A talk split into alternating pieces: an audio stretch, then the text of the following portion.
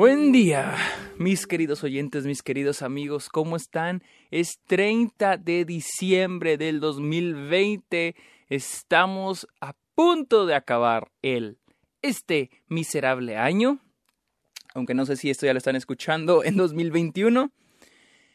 Y como saben, como ya se los dije en episodios anteriores, estamos ya en la época donde están ya al fin saliendo al público y entre comillas esas películas que vamos a ver de que van a sonar mucho en la temporada de premios. Y en esta en este momento en este episodio les voy a hablar de The Father, la cual uff uff, wow. Wow. Qué gran año para el 2000 para las películas en el 2020 para todo lo demás. No ha sido muy bueno, pero para las películas ha sido un gran año, un grandísimo año. Mi nombre es Sergio Muñoz, bienvenidos a Está OK, este podcast donde yo les hablo de cine, televisión y muchas otras cosas. Aquí analizamos no solo películas, no solo doy mi opinión sobre eso, las analizamos, analizamos aspectos sobre la industria, aspectos sobre hacer películas, de lo mucho o poco que sé de hacer películas. Ustedes lo juzgarán. Y síganme en Twitter e Instagram, estoy como arroba el Sergio Munoz, estoy en TikTok, estoy en Letterboxd, donde muy pronto voy a, tener ya mi, mi, este, mi Grab Up como Spotify, pero de Letterboxd. Y también en Patreon, apóyenme en Patreon. Todo el dinero que, este, que ustedes me den, con el que me apoyen en Patreon, lo voy a usar directamente para mis cortometrajes, porque si no lo saben, eh, yo estudio cine y dirijo cortometrajes. Y ese dinero lo uso para los cortometrajes. Ahí aparecen sus nombres en los créditos. Ya tengo 13 Patreons que me han apoyado estos últimos tres meses. Muchas gracias a todos y a cada uno de ellos.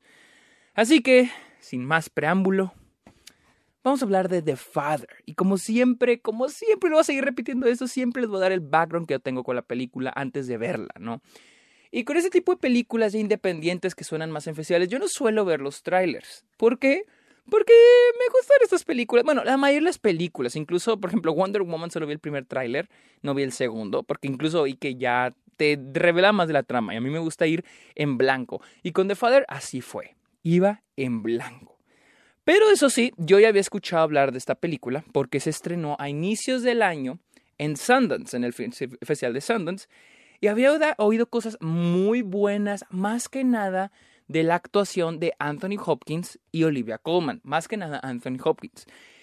Y en mi cabeza The Father iba a ser una película que iba a resaltar nada más por las actuaciones. Eso era lo que yo esperaba, porque era, era lo único que yo escuchaba hablar de, de, The Father, las actuaciones. Más que nada la de Anthony Hopkins. O sea, muchos decían que era la mejor de su carrera y bla, bla, bla, bla, bla, bla. Y yo para mí era como que, ok, me imaginé algo como The Wife, no vi The Wife, pero algo así como que a la hora de los Oscars solo llega la nominación de mejor ah, actor o actriz. O por ejemplo, Judy, que el año pasado ganó esta Renée Zellweger. Renée Zellweger fue la que ganó el Oscar por Judy, pero Judy llegó sin nada más, solo con esa nominación. Entonces yo me imaginaba que iba a ser una película de este estilo, esas películas que solo traen fuerte la actuación. Todo lo demás puede ser me o incluso puede estar hasta abajo el promedio. Y no. No. No, no, no, no. Esta película. Wow. Y es que, ok, The Father trata la historia de, esta, de Anthony, eh, un, un, señor ya de, este, ¿cómo pueden decir? Para no decir anciano, uh, bueno, de mediana edad, no, de alta edad. Uh, un señor, un anciano, un viejito, que, cuya hija Anne, interpretada por Olivia Colman, Anthony interpretado por Anthony Hopkins, su hija, ella lo trata de convencer para que lo cuiden, porque él ya está muy grande. Yo soy de los que siempre ha dicho que no importa qué tan loca suene la idea o qué tan aburrida suene la idea, tú puedes hacer, el modo en que escribes el guion, el modo en que encuentras la historia va a hacer muchísimo la diferencia.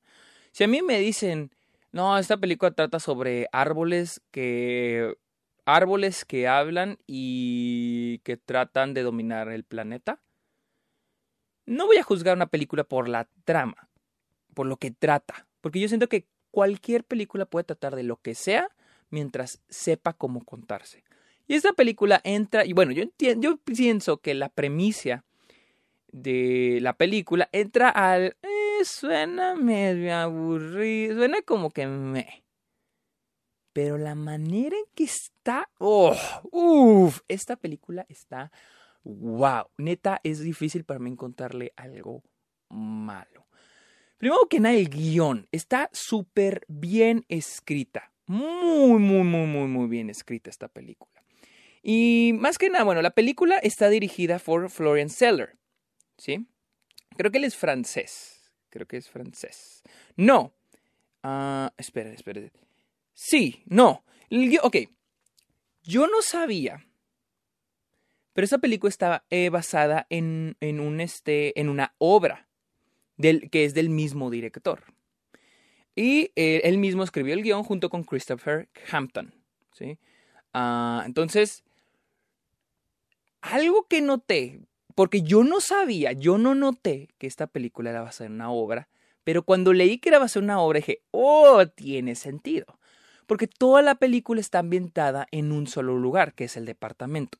Y como les digo, el guion, la película está muy bien contada, porque no es solo ver cómo el señor Anthony le está diciendo a su hija que no quiere ser, que no quiere que lo cuiden pero es la manera en que lo van contando, porque vamos dándonos, nos, la película nos pone en los zapatos de ambos personajes, nos pone en la, literal en la perspectiva de ambos personajes, y la película se vuelve confusa y claustrofóbica. Claustrofóbica porque todo ocurre en un solo lugar y se siente, y, más que en esto ayuda para meternos en la cabeza de Anthony.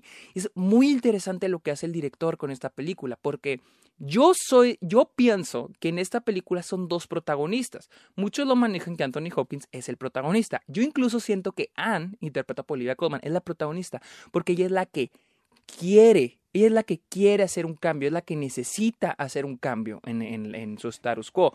Y para Anthony Hawkins sí vemos un cambio, pero siento que es más por lo que quiere hacer Anne. Yo por eso siento que Olivia Colman es la mala protagonista. Sin embargo, la película es un trabajo excelente poniéndonos la perspectiva de ambos personajes. Y más que nada en la cabeza, en la cabeza de ambos. Yo siento que ayuda mucho el hecho de que todos en el mismo lugar, en el mismo, en la misma, en el mismo departamento. Siento que incluso se siente como encerrado, claustrofóbico, les digo, en la mente del personaje. Porque, ojo, otro gran aspecto que combina la edición y el guion es la, eh, eh, oh, perdón, otro gran aspecto de la película es la combinación del guion y la edición. ¿Por qué? Porque la película se vuelve confusa. Y ojo, este es un aspecto muy bueno, porque nos, vamos, nos van a ir revelando lo que ocurre en la mente de Anthony Hopkins. Vamos a ir revelándonos que él ya empieza a tener cierta demencia. Nunca nos dicen si tiene, qué enfermedad tiene, pero empieza a tener cierta demencia.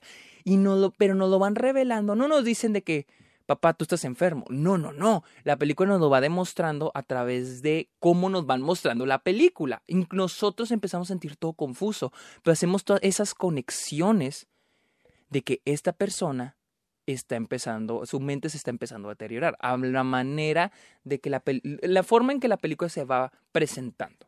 Y ese es un punto muy, muy, muy, muy, muy, muy grande esta película, por el modo en que nos ponen los zapatos de cada personaje. De repente vamos a estar en los zapatos de la confundida mente de Anthony, de repente vamos a estar también en los zapatos de Anne, que no sabe qué hacer con su papá. Y es muy interesante porque sabe manejarlo muy bien a los dos personajes y las dos perspectivas. Porque la película no solo, no solo presenta a los personajes, o sea, como que, ah, esos son los personajes y esto van a ser, sino que también se arriesga a ponernos a nosotros literal en los zapatos de los personajes. Y no solo como empatizar, sino para ver sus perspectivas y sentirlas. Sentimos el dolor de cada personaje, al menos de los dos protagonistas. Y es, wow, wow, en serio estoy de que qué pedo con esta película. Este es, un ejemplo de cómo puedes contar una historia simple, sencilla, pero de una manera chingoncísima. Una, una película sencilla, simple, con una historia que muchos dirán X, pero cómo hacer una gran película, una de las mejores películas del año. Les digo, la edición es increíble, más que nada porque hay escenas donde vemos conversaciones. Yo para mí, la edición siempre va a caer en las conversaciones. Para, al menos para mí lo personal, noto una buena edición en los momentos pequeños, las conversaciones. Y yo noto muy buena edición, muy buena elección de cortes. Cuando, por ejemplo, vemos a los dos, por ejemplo, personaje A y personaje B hablando, ¿no? Y personaje A está diciendo algo y luego después personaje B dice algo, pero seguimos viendo a personaje A para verlo reaccionar, para verlo, para verlo, este, ver cómo es su reacción a lo que el otro personaje dice. Al menos yo pienso que ahí es donde se la buena actuación. No solo en el modo en que dices las palabras, pero en cómo las recibes, cómo recibes los diálogos de otro personaje. Y es que aquí, guau con las actuaciones, o sea, Anthony Hawkins y Olivia Colman ya sabemos que están en otro nivel y la edición todavía les da un push, cabrón. Y es porque, primero que nada, Anthony Hawkins es increíble en esta película. Increíble. No he visto toda su filmografía, pero no dudo que sí sea lo mejor de su carrera, o lo mejor de su carrera, porque vemos, lo vemos divaga, lo vemos, lo vemos muy dentro del papel de una persona que se está dando cuenta en que algo anda mal, pero no está consciente que es él. Espero que me voy a entender. Lo vemos dudar, a cada momento lo vemos dudar. Y no, no es como que lo haga adrede, simplemente lo vemos como en pedacitos, en, en, en la forma en que reacciona a lo que otros personajes dicen. No, no, Anthony Hopkins es increíble, está cabrón. Olivia Colman también es, está chingoncísima, porque está en el papel de esta mujer no sabe qué hacer y tiene es y, que, creo que creo que la eh, Olivia Colman todavía tiene un poquito más oportunidad de jugar con su papel porque ella es ella tiene estas dos variantes en la que ella tiene que pensar qué es lo mejor. Ella como actriz se tiene que poner en el camino, o sea, qué camino agarrar, estar con mi papá o estar con, con mi esposo. Ella tiene más obstáculos, tiene cosas, más cosas que decidir. Y otra cosa que también ayuda es que esta es una película tan, no quiero decir perfecta, porque no creo que haya películas perfectas, pero es que es tan increíble como guion ayuda a la edición y la edición ayuda a la actuación y luego la fotografía también ayuda a la, a la, actuación y a la edición. Todo está tan bien conectado, cada aspecto de la película está tan bien conectado. ¿Qué es a lo que voy? La fotografía. La fotografía también está increíble, la iluminación, porque todo es dentro de la, de la, del departamento, pero como que cada lugar, cada lugar del departamento se siente con mucha personalidad, que la cocina, que el comedor, que la sala, que la habitación, todo se, se, siente con mucha personalidad, también gracias al diseño y producción. Pero aquí, ojo, quiero hablar de la fotografía porque hace algo muy chingón y es de que hay ciertos personajes que reciben cierto trato de la fotografía, como el personaje de Anne. Ella, por ejemplo, vemos muchas tomas donde ella se ve centrada, ¿sí? Y esto nos da, esto, esto nos ayuda a nosotros, a la audiencia, a, centrar nuestra atención en este personaje. Y es más o menos lo que el personaje de Anthony Hopkins hace, que es centrar su mente en Anne, en lo que quiere hacer Anne, pero también porque es su hija. Para él también hay, hay un cierto en el mensaje, un cierto, hay cierta cosa de independencia por parte de Anthony, uh, de que él, él, digo, es una persona ya grande, que se siente confundida y como les digo, es una persona que cree que el problema son los demás, no es él. Y que quiere ser independiente e incluso al mismo tiempo él cree que su hija puede seguir dependiendo de él cuando ves al revés. Está muy interesante el mensaje de esta película. Y como les he dicho, otra vez volviendo al guion, a mí me encantan las películas que te introducen lo más básico al inicio, pero mientras más avanza, van revelándote más secretos y más cosas de los personajes, más sobre sus vidas. No te lo echan todo al inicio para que empatices con ellos y ya creo que viene la historia. No, esta película está presentando más facetas de cada personaje, sobre la familia, sus historias, su pasado, etcétera, etcétera. Y, y, y esta película sirve como un rompecabezas, ¿no? Imagínense un rompecabezas. Sin embargo, lo que hace esta película es desde que abres la caja del rompecabezas, tiras todas las piezas, agarras una pieza y dices, ah, ok, esta es el pétalo de la flor que es toda digamos que es una flor todo el rompecabezas, dices, ok, este es el pétalo. Sabes que ese es el pétalo, pero no sabes en qué lugar va. No sé en qué, porque no tiene las piezas acomodadas. Y ya cuando acabas la película es cuando tienes todo el rompecabezas completo. La película te va mostrando eso, piezas. Esta pieza, esta pieza, y tú la vas formando. Y les digo, suena como un thriller, suena como una película de suspenso, de misterio, pero no, no lo es, es un drama. Y está muy bien contada, muy bien contada. En serio, les digo, esta película vi que está basada en la obra del mismo director. Por ahí leí que incluso el director siempre vio a Anthony Hopkins. Él es, creo que él es francés. Y él, al parecer, leyenda trivia en IMDb, que él quería que Anthony Hopkins interpretara el papel de Anthony, lol, Anthony Anthony. Y, dijo, sí, y, cuando le mandó el guion, dijo que Anthony Hopkins tardó en contestar y que él dijo que si Anthony Hopkins no, no aceptaba, la película iba a terminar haciéndose en francés, porque él no, él nada más que Anthony Hopkins como el protagonista si era, una, si era en inglés. De otra manera iba a ser francés, en francés. Y bueno, Anthony Hopkins aceptó. Y les digo, es una película basada en una obra. Pero tenemos películas basadas en obras como Fences o Matt Rainey's Black Bottom, que hablé hace una semana sobre ella. Y estas películas, estas películas, eh, eh, la, de Matt Rainey's Black Bottom y, y Fences, sí notas que son obras, que son eh, adaptaciones de obras. Pero esta no. Incluso algo que me gustó mucho, y es que a mí me gustan mucho las películas que tienen escenas muy largas. O sea, películas que, tienen escenas muy largas de diálogo. Fences, a mí me gustó mucho Fences por eso. My Rain Black Bottom, ahí le tengo unos peritos en, en, ese aspecto. Pero también me gustó. Pero con The Father me encantaba que las, que las, este, que las escenas fueran tan largas, porque los personajes van evolucionando, van cambiando, nos vamos viendo más cosas y los diálogos son muy inteligentes.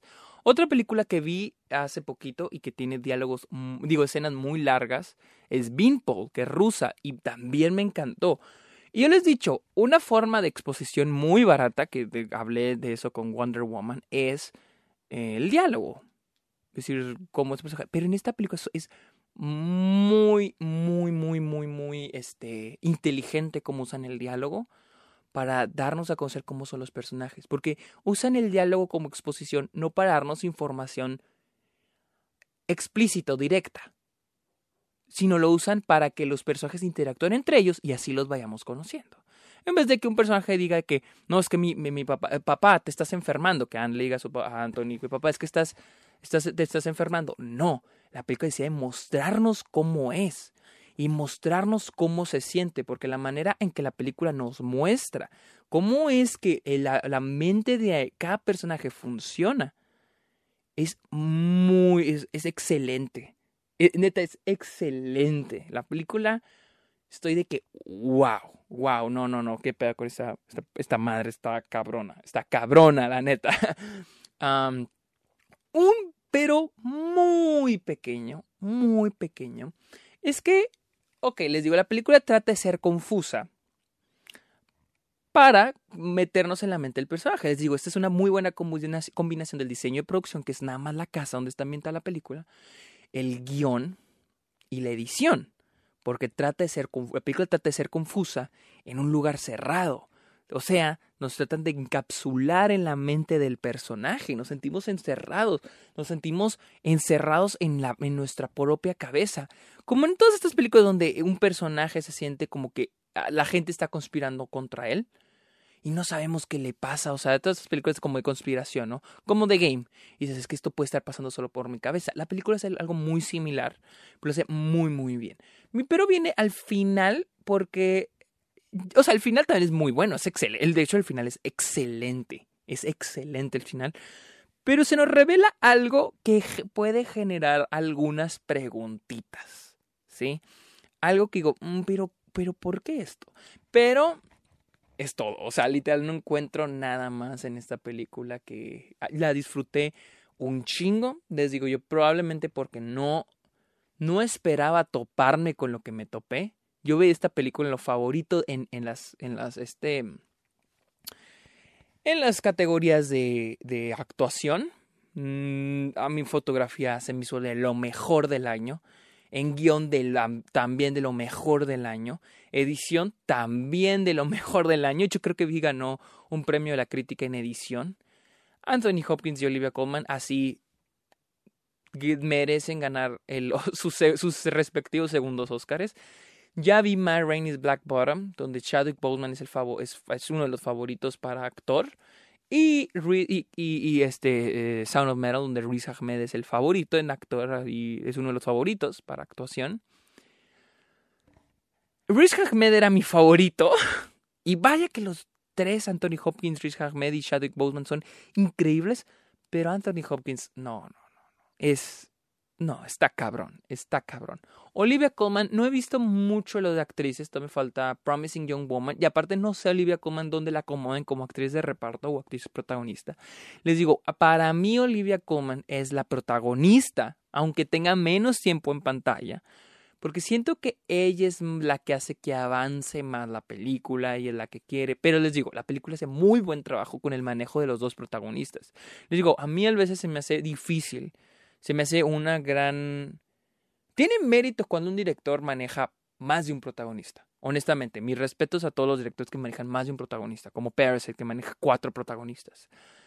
Uh, sí, manejar uno, si escribir la historia es uno es difícil. Imagínense dos, tres, cuatro. Es muy, muy complicado. La neta, yo sigo, verga, se la rifan esos cabrones. Uh, yo creo que mi meta en la vida es hacer una película con diez. No sé qué que disfrutar ese Digo, me refiero a las películas bien que no, no las películas donde son historias cruzadas como, como la de Año Nuevo, y Día de San Valentín. No, no, no, me refiero a películas como, como Parasite, o sea, de Father, cuando ya son más protagonistas y nos están contando la historia de cada uno y sus arcos narrativos, no como que, se cruzan y eso, eso no, eso es muy, muy barato.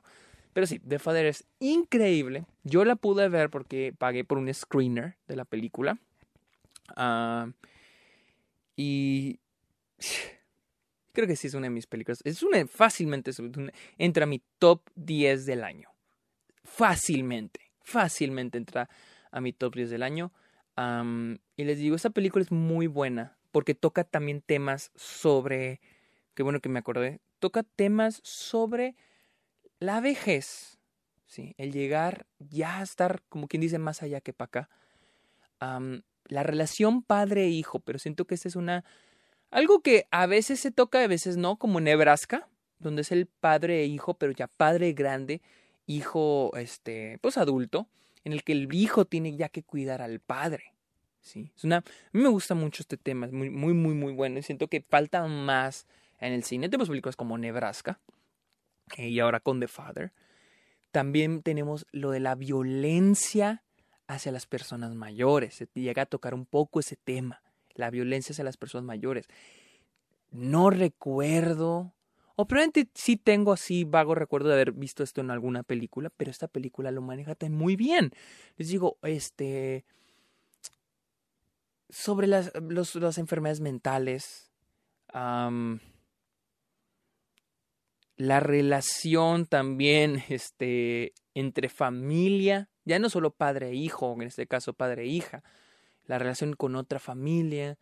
Es muy buena esta película abarcando esos temas, ¿no? Les digo, es, siento que hay una idea sobre que Anthony Hopkins, el, bueno, el personaje Anthony Hopkins, Anthony, trata de, de seguir siendo independiente, creer que él sigue, como la idea de que él dice, es que este es mi departamento. Sí, este es mi departamento, este es mi departamento. Ah, esta idea de que el personaje de Anthony Hopkins trata de seguir siendo independiente, él trata de ser una persona ah, funcional, por así decirlo. Suena feo, pero una persona funcional, 100% funcional, que no dependa de él. Porque yo creo que también para un padre va a ser difícil la idea de que de acabar, de acabar de cierta manera que ya tus hijos te tengan que cuidar. Yo siento que es, en la mayoría, muchos padres así pasa. Eh, a veces tienes que depender de tus hijos. Yo siento que el personaje de Anthony Hopkins es una, es una es una manera muy buena de retratar esta situación que es en muchas familias, en un montón de familias.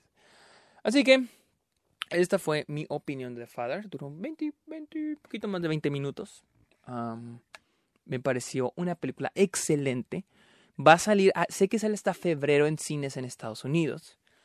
Ah, no sé dónde cuándo salga en Latinoamérica, México, no sé cuándo va a salir, pero sí se las recomiendo un montón. Cuando la vean, cuando vean que esté disponible, véanla, porque es una gran película, una de las mejores de este gran, digo, gran año para el cine 2020. Así que síganme en Twitter e Instagram y en TikTok, estoy como arroba el Sergio Munoz. Estoy en, Instagram también. Estoy en Letterboxd, ya les dije, y en Patreon. Así que, mis amigos, muchas gracias por estar en otro episodio de ¿ok? Y feliz año nuevo, aunque no sé si saque más tarde otro episodio o mañana, pero ya les voy deseando feliz año nuevo. Bye.